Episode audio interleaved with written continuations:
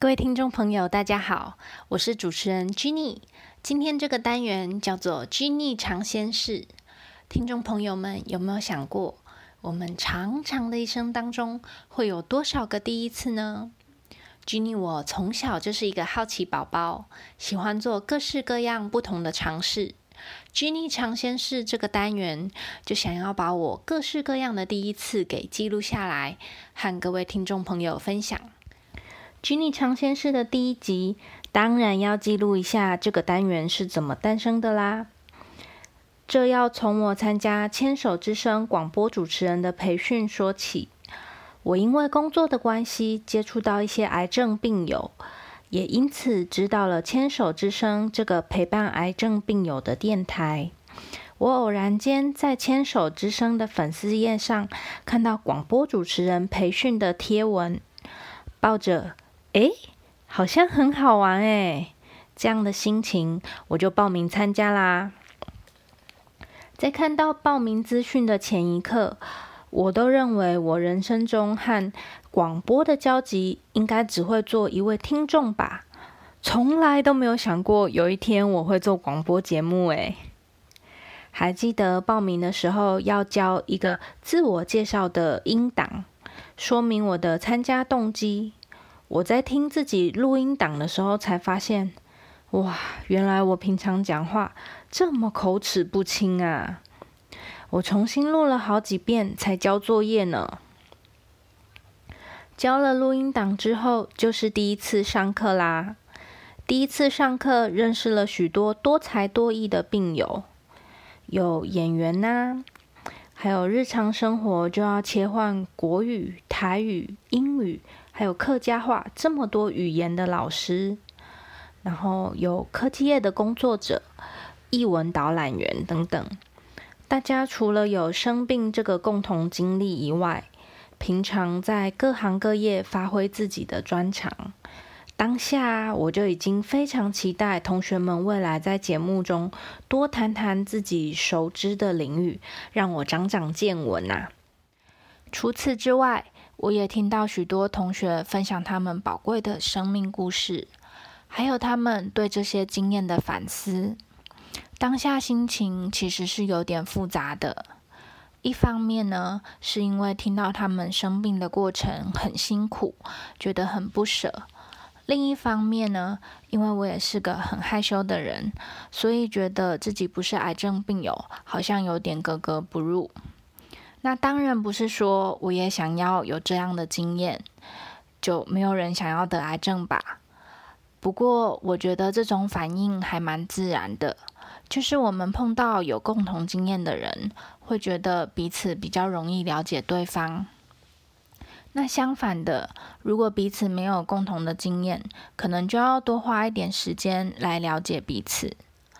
不过，我也蛮鼓励大家，可以鼓起勇气去接触自己同温层以外的人，透过别人的眼睛看世界，可以有不一样的观点和收获。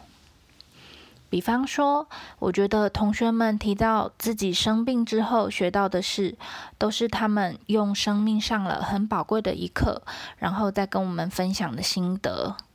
我们平常在自己的领域可能会很认真的去读一些专业的文章或学一些专门的技术。不过，关于生命的这一刻，我们是不是也花了一样多的心力在上面呢？接下来的课程由牵手之声的台长陶小青老师来带领大家讨论哪些题材可以作为广播节目的内容。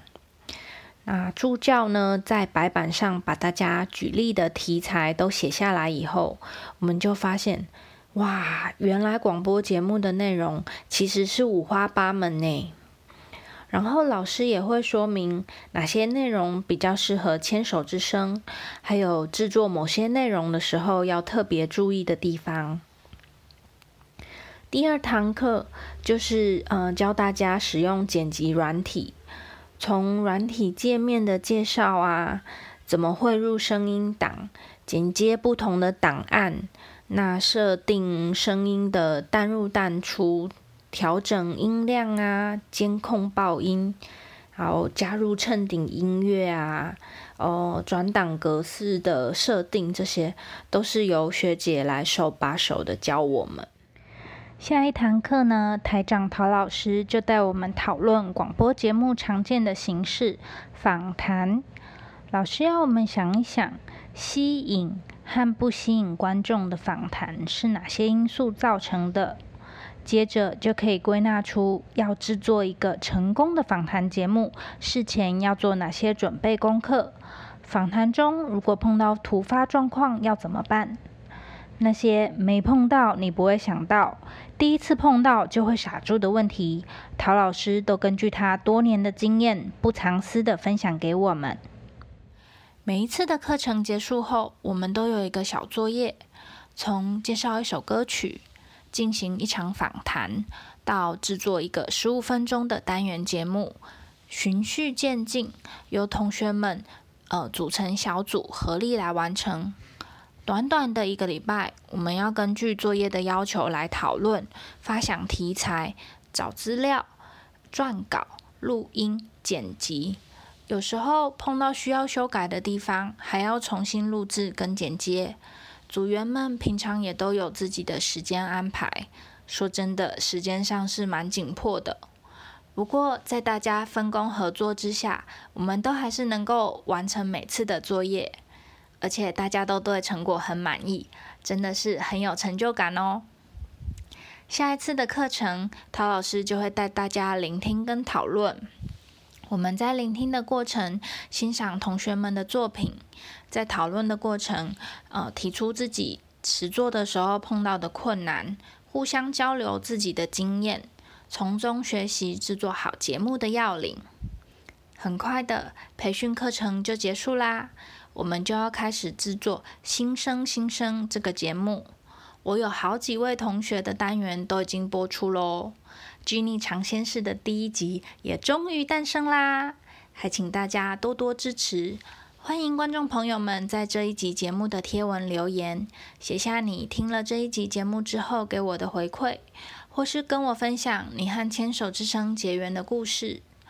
如果有听众朋友也对牵手之声的广播主持人培训有兴趣，别忘了要在牵手之声的粉砖按赞，然后在追踪设定里面把牵手之声的动态消息设定成抢先看，这样就可以第一时间看到下一期广播主持人培训的宣传贴文啦！欢迎你们来当我的学弟妹哦！好啦，今天的单元就分享到这里。如果你喜欢这样的内容，欢迎你帮我按赞、订阅和分享给更多的人知道。我们下次再见啦！